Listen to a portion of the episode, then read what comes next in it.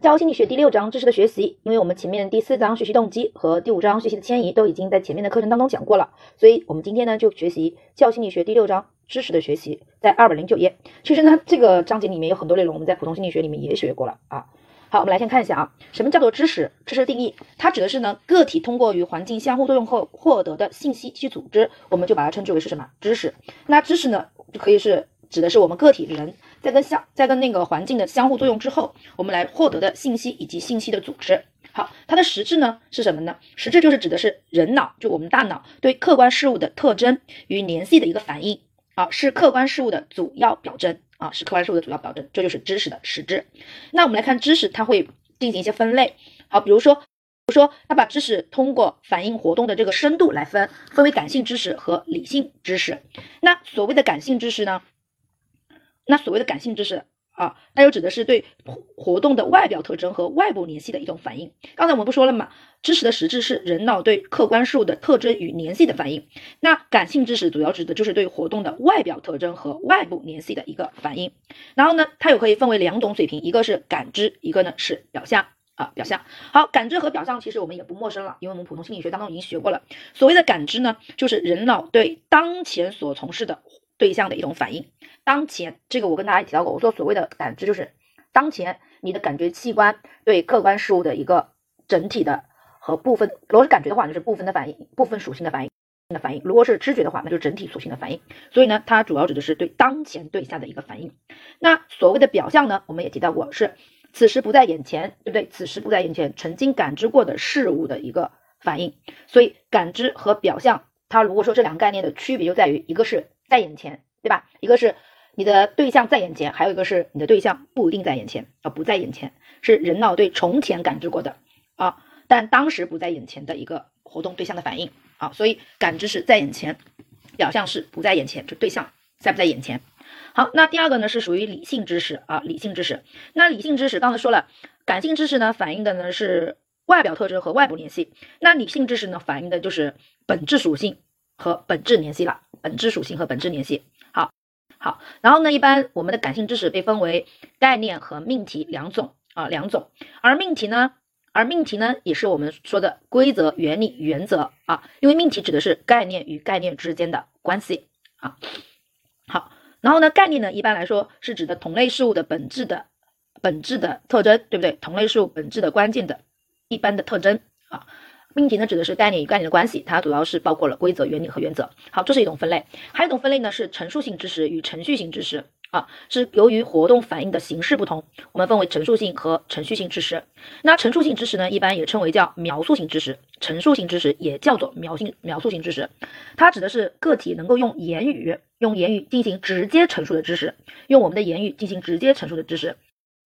那这类事物呢，主要是用来回答事物是什么、为什么和怎么样的问题和怎么样。好，同样来区可以用来区别和辨别事物啊。目前来说，就是目前来说，学校主要传授的，因为它通过语言直接陈述嘛，所以传授的其实主要就是这类知识。好，那程序性知识呢，也是称之为叫操作性知识，它往往呢指的是难以直接去清楚的陈述，只能借助于某种作业的形式间接推测啊，间接推测其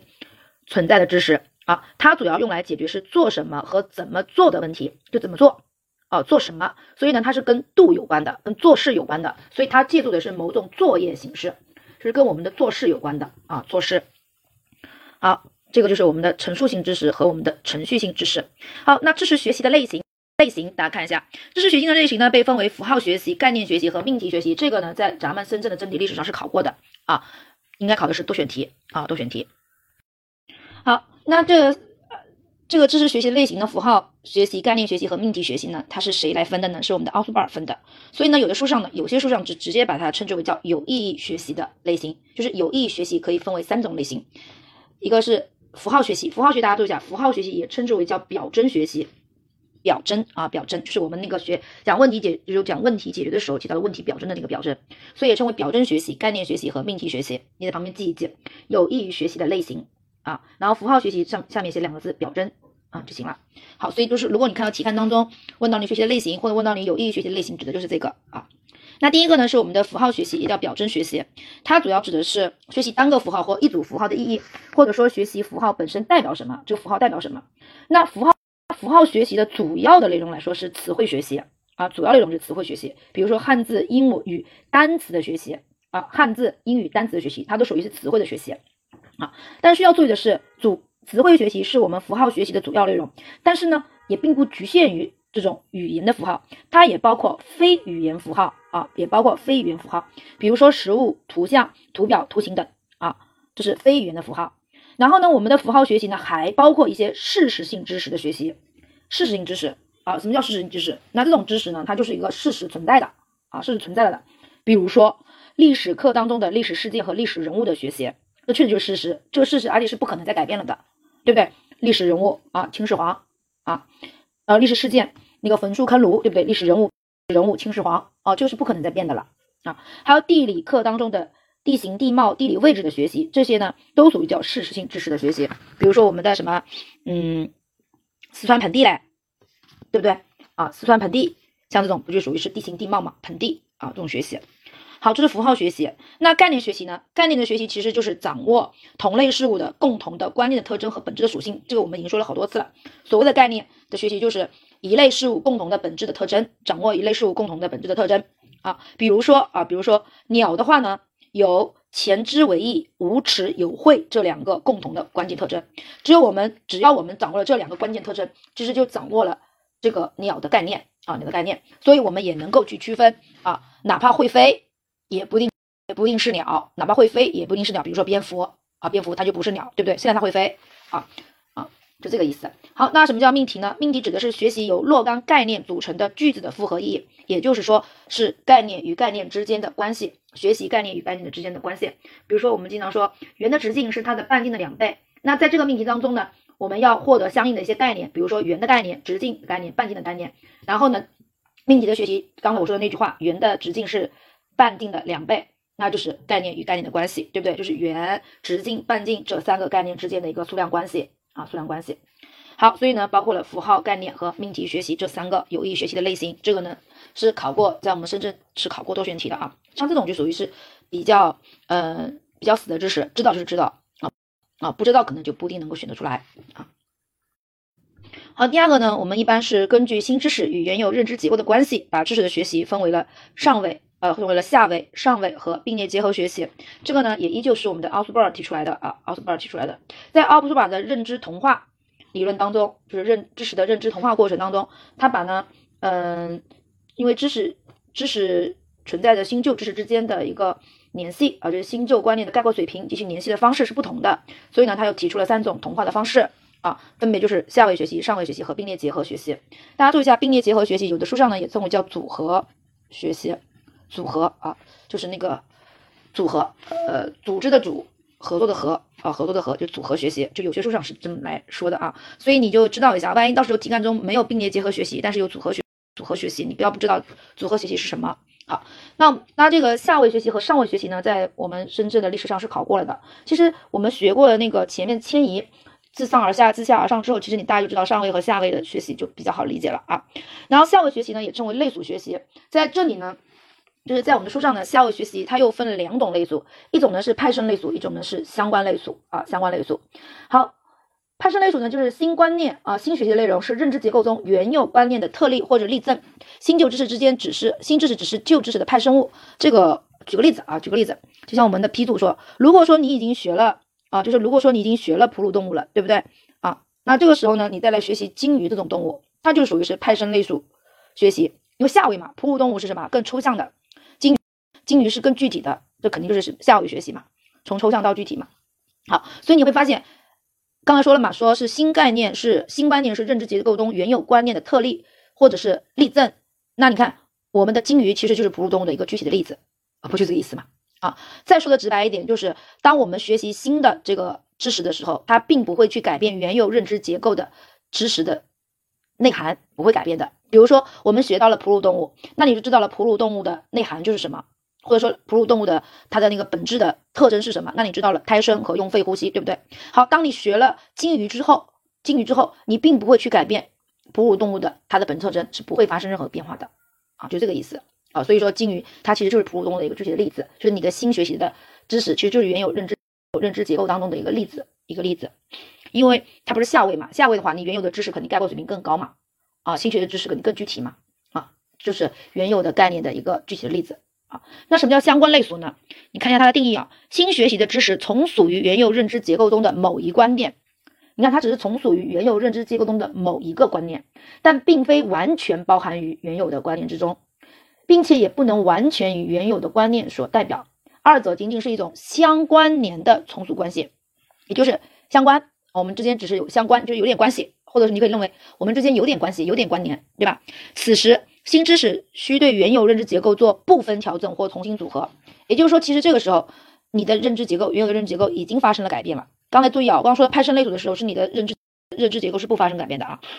好，是原有观念的，是原来的一个观念的扩充、深化、限定或精细化的一个产物。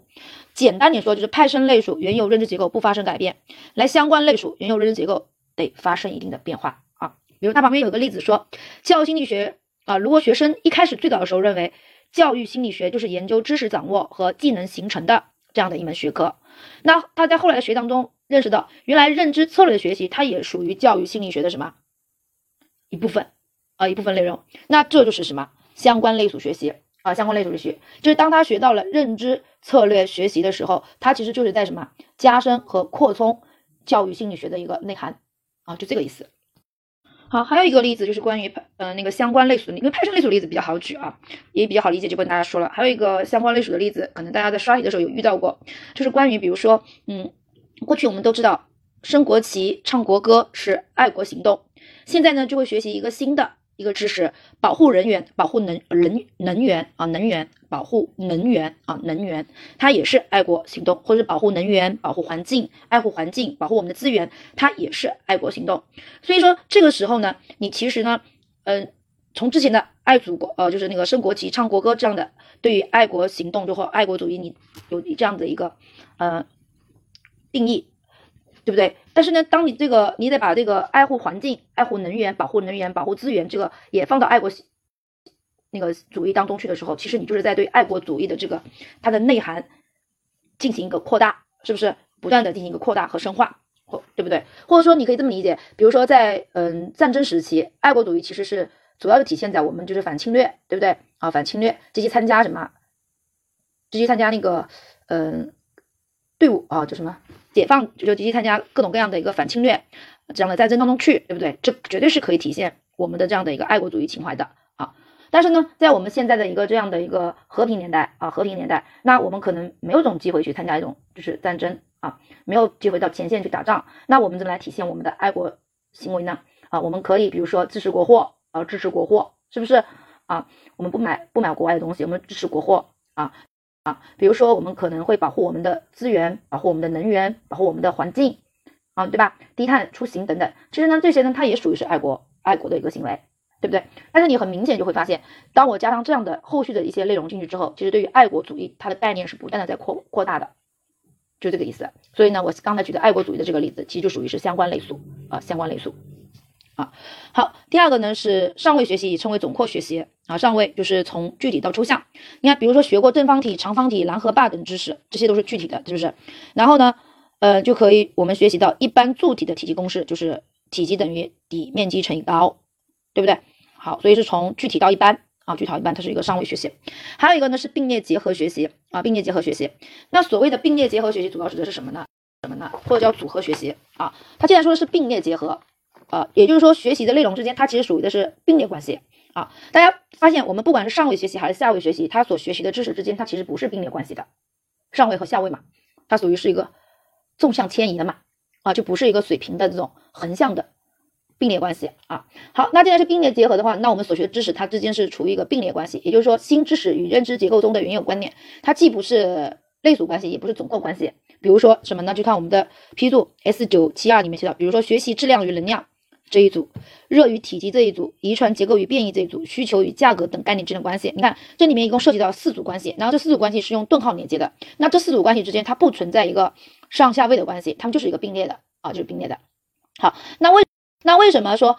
我们会把这些关系放在一起来结合学习呢？因为他们这些知识之间有一些外在的一些特征啊，外在一些特征，什么特征？它后一个量的变化会随着前一个量的变化而变化，就后一个量，就比如说能量会随着质量的变化而变化，体积会随着热的变化而变化，变异会随着遗传结构的变化而变化，价格会随着需求的变化而变化，因为它们有这样的一些表表面看起来有这样的一些特征，所以你可能你把它放在一起去学习，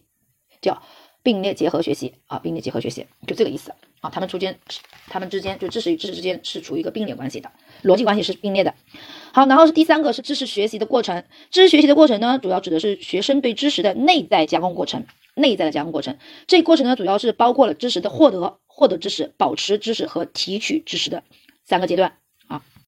好，那上面这个三个学习知识的这个阶段当中呢，它对应的心理过程或者说应解决的心理问题，分别就是知识的同化，也就是对知识的一个理解啊，知识的同化。啊，对已有对那个新知识的一个理解啊，运用已有的知识去理解新的知识。然后第二个呢是保持，保持其实就是巩固了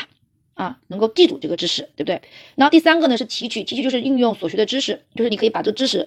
在需要运用的时候能够及时的提取出来，运用到实际问题当中去啊。那我们知识学习的作用呢，第一个呢，它知识的学习和掌握是学校教学的主要任务之一啊，这是我们学校主要任务。第二个呢是知识的学习和掌握是学习各种技能形成和能力发展的重要的一个基础。啊，因为我们的技能的形成和能力的发展是需要知识为基础的。第三个呢是知是知识学习是创造性产生的必要前提。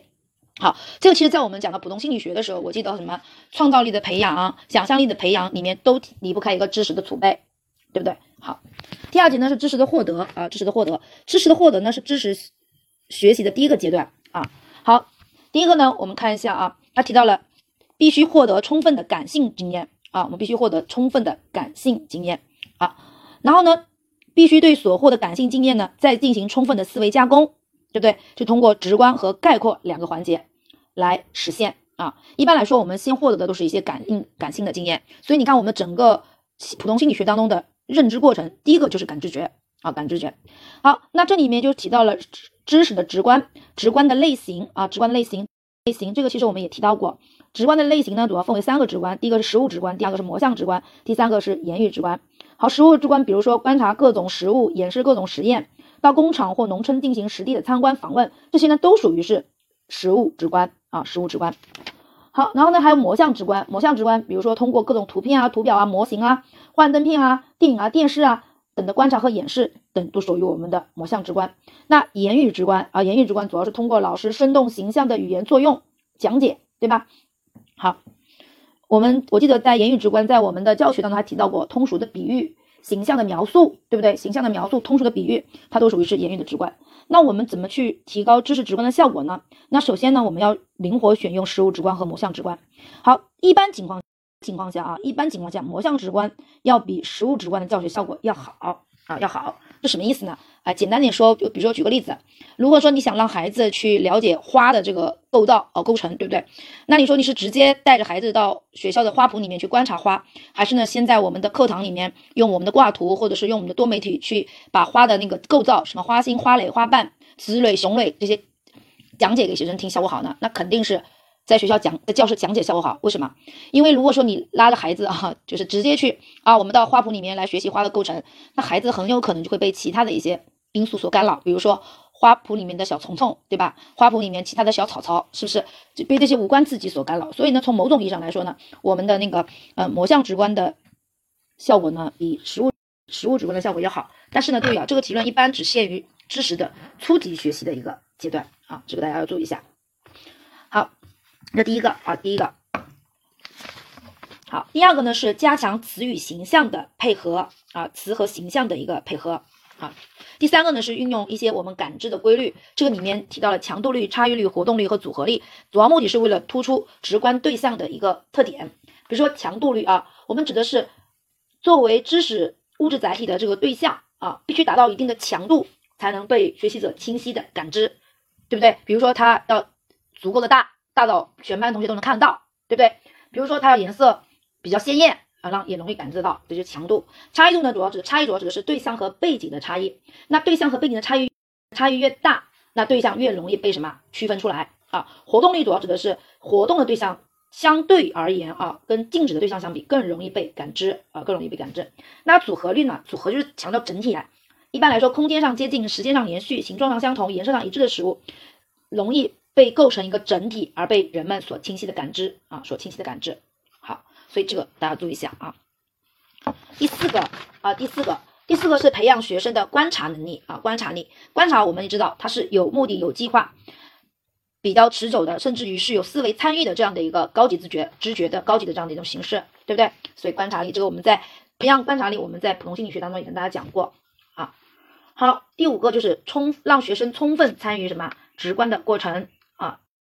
让学生充分参与直观的过程。好，比如说啊，让学生参与制作标本的过程，让学生参与制作图表的过程等等啊，这个呢就是我们嗯在讲到的提高知识直观效果的一些做法。那第四个呢是讲的知识的概括，先是直观啊，先是直观，然后呢讲到了概括，也就从感性上升到理性了，对不对？好，概括主要指的是主体通过对感性材料的分析、综合、比较、抽象、概括等深度加工改造。分析与综合，比较与分类，抽象与概括，我们都知道这属于是思维的过程，对不对？啊，从而获得对一般数的本质特征与内在联系的抽象的一般的理性的认识的啊。那我们一般类型呢，也包括感性概括啊和理性概括两种啊。好，所谓的感性概括，主要指的是获得啊不充分的日常概念和命题啊，获得的是的是获得揭示不充分的日常概念和命题啊和命题啊。然后呢，只有通过理性概括，才能够真正揭示事物本质的科学概念和命题。好，所以我所认为的感性概括啊，就是孩子们可能会经常见到什么啊，然后就可能自己会觉得哦，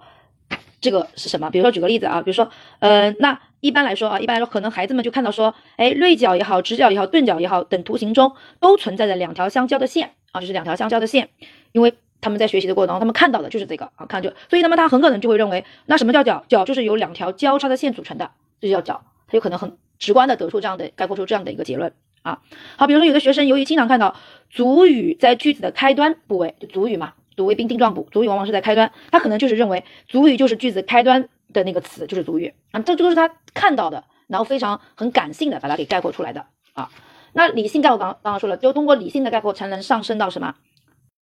就是才能够揭示到事物真正的本质是什么啊。那第五个呃，那第第五点就是如何有效的进行知识的概括呢？第一个就是运用好。我们的正例和反例，就正向的例子和反向的例子。我们知道，我为什么要去概括？概括的一个很重要的目的，其实就是区分事物的本质特征和非本质特征。因为我们大家都知道，概念是一类事物共同的本质特征的，对一类事物共同的本质特征的这样的一种学习和反应。那我们都知道，事物之间它肯定有本特征，那它也会有非本特征。就像我之前跟大家经常举例子的，我说有些小朋友可能就是看到发现他所见到的鸟好像都会会飞，对不对？他可能就会得出一个很感性的这样的一个结论，就是说。哦，原来会飞的动物，我们就可以称之为是鸟。哎，然后那实际上我们知道，刚才郭老师也提到了，鸟类它的本特征是前肢为翼，呃，无齿有喙，才才是才是鸟的本特征，对不对？所以呢，我们为什么要进要进行有效的呃进行知识的概括呢？因为知识的概括，它的目的就是为了让我们能够掌握概念的本质特征，这样子呢，在学习新的知识的时候才不会出现错误，对不对？好。所以我们在学习，比如说企鹅的时候，我们就不会把企鹅无情的从鸟类当中给抛弃出去，对不对？啊，因为企鹅不会飞嘛，是吧？如果你认为会飞的才叫鸟的话，啊，其实会飞只是鸟类的一个非本质特征啊。然后呢，在这个过程当中呢，他可能老师就要会用到一些正例和反例啊，正例和反例。那正例呢，肯定就是肯定的例子，它肯定就是指出了证明这个概念本质特征的例子，而反例呢，就是否定的例子啊，否定的例子。这个反例呢，往往可能是。它有这个概念的非本特征，但是它没有这个概念的什么本质特征啊？比如说，就